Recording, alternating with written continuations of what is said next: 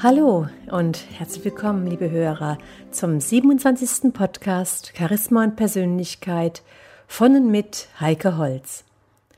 Heute geht es um das Thema Erfolgsfaktor Sympathie. Wirken Sie auf andere Menschen sympathisch?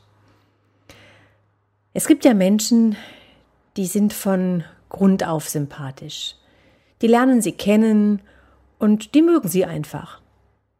Und andere wiederum finden sie nicht nur schwierig, sondern haben sofort eine Abneigung. Die wirken auf sie also eher unsympathisch. Und bei denen sind sie froh, wenn sie möglichst wenig mit ihnen zu tun haben und sie versuchen den Kontakt auf das Notwendigste zu reduzieren. Aber was macht denn nun einen Menschen sympathisch oder eben nicht? Erfolgreiche Menschen müssen nicht unbedingt sympathisch sein. Aber interessanterweise sind sympathische Menschen ganz oft erfolgreich. Denn jemand, der sympathisch ist, der findet leichter bei Menschen Gehör, er wirkt einfach überzeugender und kompetenter. Ja, und jetzt schauen wir uns einfach mal die Faktoren an, die einen Menschen sympathisch machen.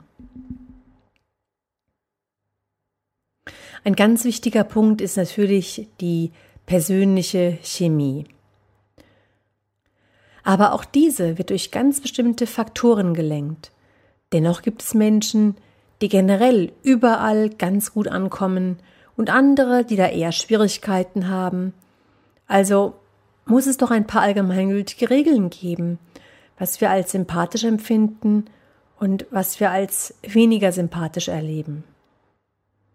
Generell erleben die meisten Menschen ihre Zeitgenossen dann als sympathisch, wenn sie offen wirken.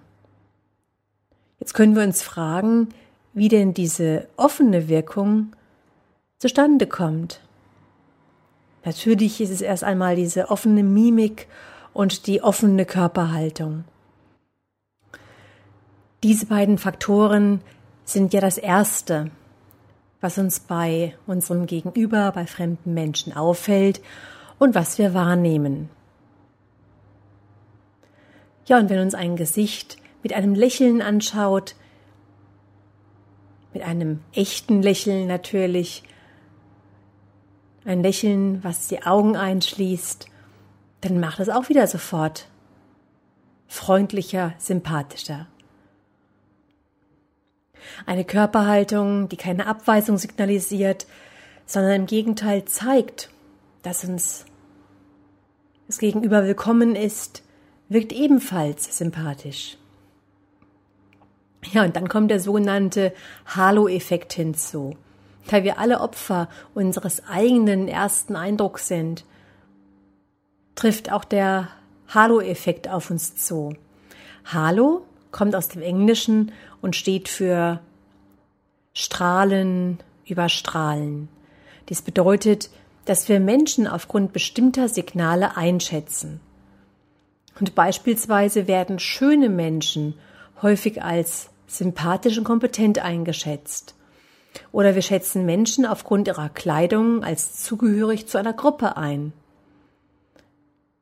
So wird eine Dame im Kostüm beispielsweise als gebildet eingestuft. Menschen, die auf den ersten Blick natürlich wirken, werden auch automatisch häufig als sympathisch eingeschätzt. Das heißt also, zu einer Sache, die wir im ersten Moment sehen, wahrnehmen, werden noch automatisch andere Eindrücke, andere Eigenschaften hinzugefügt, die wir gar nicht logisch messbar nachvollziehen können. Ein weiterer wichtiger Faktor ist unsere Redeweise, die Sprechweise, die Formulierungen, die uns sympathisch machen oder halt nicht. Hierzu ein Beispiel. Sie stehen beim Bäcker. Neben ihnen steht eine Frau und sie sagt, ich bekomme vier Brötchen. Ist das sympathisch? Eine andere Frau sagt Folgendes. Guten Morgen, ich hätte gerne vier Brötchen. Sie lächelt dabei und bedankt sich hinterher. Ich denke, Sie erkennen auch sofort, dass die zweite Variante viel freundlicher, viel sympathischer wirkt. So Formulierungen wie ich will, ich bekomme, ich krieg, die mögen zwar eine Menge Selbstbewusstsein ausstrahlen, aber wirken eben nicht so freundlich, nicht so höflich, nicht so sympathisch wie die zweite Variante. Natürlich sagen wir in der Rhetorik auch, dass wir den Konjunktiv, die Weichmacher eher weglassen und in einer deutlichen, klaren Sprache sprechen. Nur hört es sich wirklich völlig anders an, wenn ich sage, ich bekomme vier Brötchen oder ob ich sage, ich bekomme bitte vier Brötchen. Die zweite Variante habe ich mit einem Lächeln gesagt, habe ich mit einer weicheren, runderen Stimme gesagt und deswegen hört es sich direkt anders an, höflicher, freundlicher, menschlicher. Außerdem fühlen wir uns sofort von Menschen angezogen, die entspannt sind, die andere so sein lassen, wie sie sind, die selber ihre Erfolge genießen und anderen Menschen auch ihre Erfolge gönnen. Wenn wir das Gefühl haben, dass der andere uns nicht ständig kritisiert, uns nicht ständig mit einem Stirnrunzeln anschaut, sondern dass wir einfach uns wohlfühlen können, so sein können, wie wir sind und uns einfach unverkrampft geben dürfen. Ein Mensch, der uns das Gefühl gibt, dass wir wertvoll sind. Ja, und hier reden wir ganz schnell von der sogenannten Empathie, ja, von diesem ganz besonderen Einfühlungsvermögen. Leider begegnen uns gerade im Berufsalltag immer wieder Menschen, die wenig empathisch sind. Oft ist hier Ellbogentechnik und Egoismus an der Tagesordnung. Doch letztendlich ist Empathie ein ganz großer Erfolgsfaktor, der vielleicht nicht gleich was bringt, aber langfristig gesehen das Leben einfacher macht und zu einem viel besseren Verhältnis zu unseren Mitmenschen führt.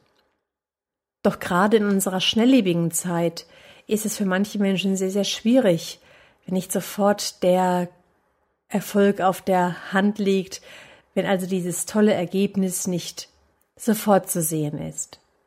Doch jemand, für den Empathie kein Fremdwort ist, der sieht, dass die guten Ergebnisse eher von Dauer sind.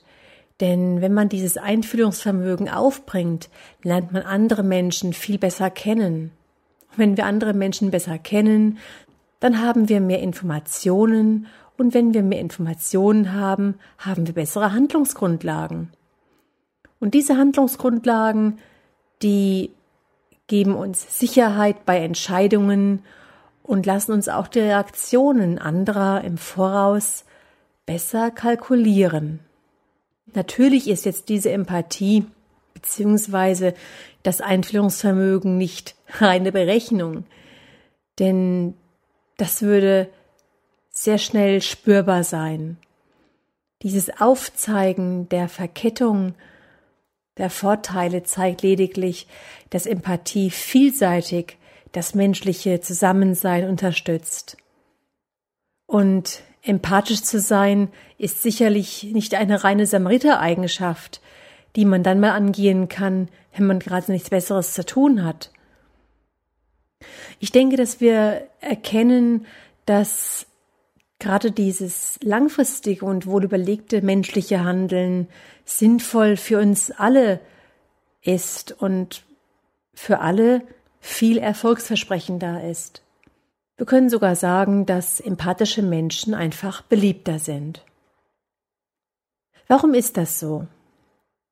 Menschen mögen wir besonders, wenn sie Verständnis für uns aufbringen, wenn sie warmherzig sind, wenn wir unsere Anliegen gut bei ihnen aufgehoben wissen, sie Rücksicht auf uns nehmen. Mit solchen Menschen sind wir gerne zusammen. Es ist sogar so, dass es uns viel leichter fällt, in ihrem Beisein von diesen einfühlsamen Menschen unsere besten Seiten zu entwickeln. Letztendlich fördern sie uns also. Versuchen Sie einfach mal ganz bewusst mehr Verständnis aufzubringen, auch wenn es im ersten Moment bestimmt nicht einfach ist. Und bevor Sie das nächste Mal vielleicht fassungslos, entgeistert über das Verhalten eines anderen den Kopf schütteln, fragen Sie einfach nochmal nach, wie die Dinge gemeint sind. Bilden Sie sich also nicht einfach ein vorschnelles Urteil über den anderen, sondern versuchen Sie mit Verständnis ranzugehen. Mir gefällt hier ein Zitat von Ludwig Feuerbach. Er sagt, Niemand urteilt schärfer als der Ungebildete. Er kennt weder Gründe noch Gegengründe und glaubt sich immer im Recht. Hilfreich finde ich die Sichtweise, die wir von den Indianern übernehmen können. Hier heißt es, urteile nie über einen anderen Menschen, bevor du nicht zwei Wochen lang in seinen Mokassins gelaufen bist. Ja, meine lieben Hörer, das war's dann für heute. Wenn Sie Fragen haben, Anregungen, dann schreiben Sie mir einfach unter kontakt@heikeholz.de. Bis zum nächsten Mal, eine gute Zeit. Ihre Heike Holz.